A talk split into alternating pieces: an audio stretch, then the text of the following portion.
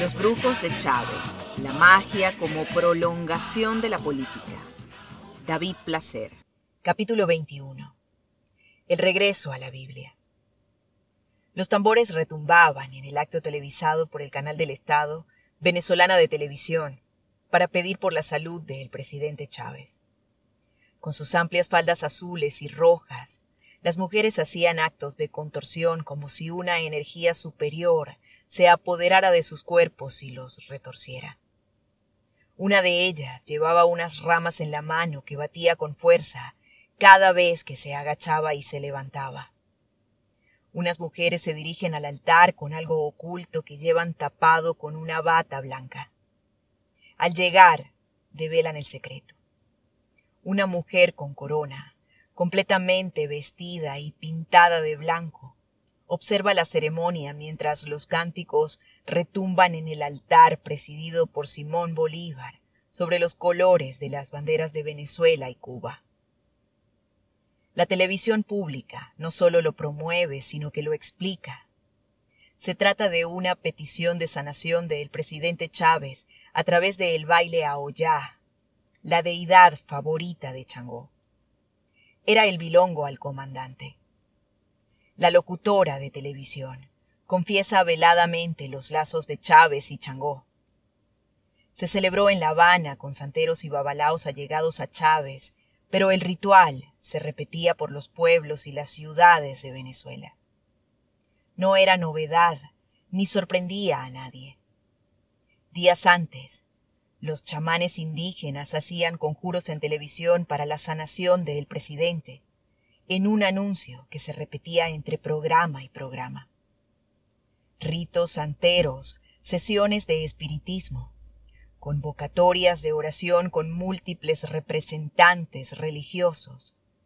Todo tenía un mismo propósito, pedir a las deidades, a los espíritus, a Dios, la salvación del comandante.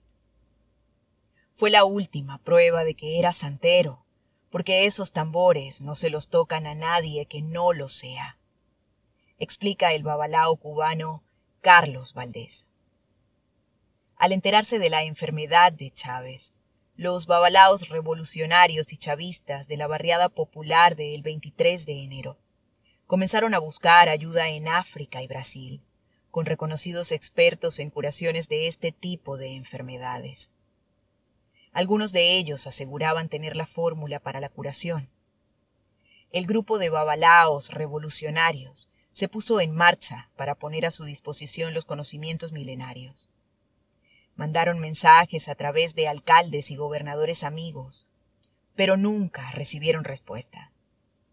Como recurso desesperado, también intentaron comunicarse a través de las redes sociales, primero por Twitter, después por Facebook, pero tampoco obtuvieron contestación.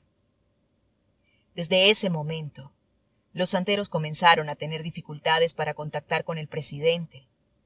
También los seguidores de María Leonza y los sanadores que había conocido en sus tiempos de campaña electoral. Cada vez que las comunidades espirituales intentaban comunicarse con Chávez, recibían la misma respuesta. El silencio. Parecía que el presidente había comenzado a transitar otros caminos espirituales. El padre Numa Molina se había convertido en uno de los sacerdotes de cabecera del presidente cuando le diagnosticaron su enfermedad. También era el favorito de su madre, doña Elena Frías.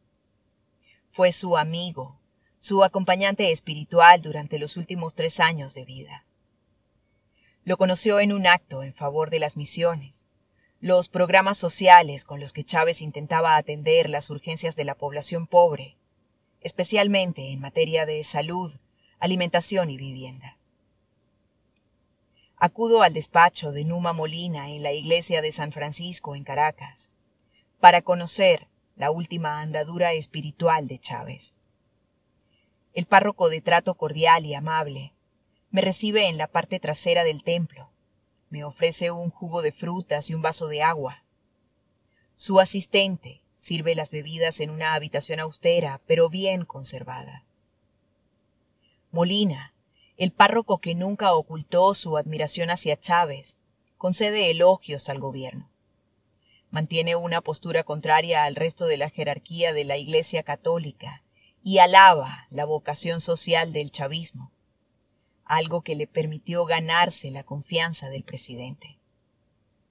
Molina se siente a gusto con su cercanía al régimen y con la familia Chávez, aunque no oculta su incomodidad cuando el líder de la revolución atacaba a la jerarquía eclesiástica a sus compañeros y superiores.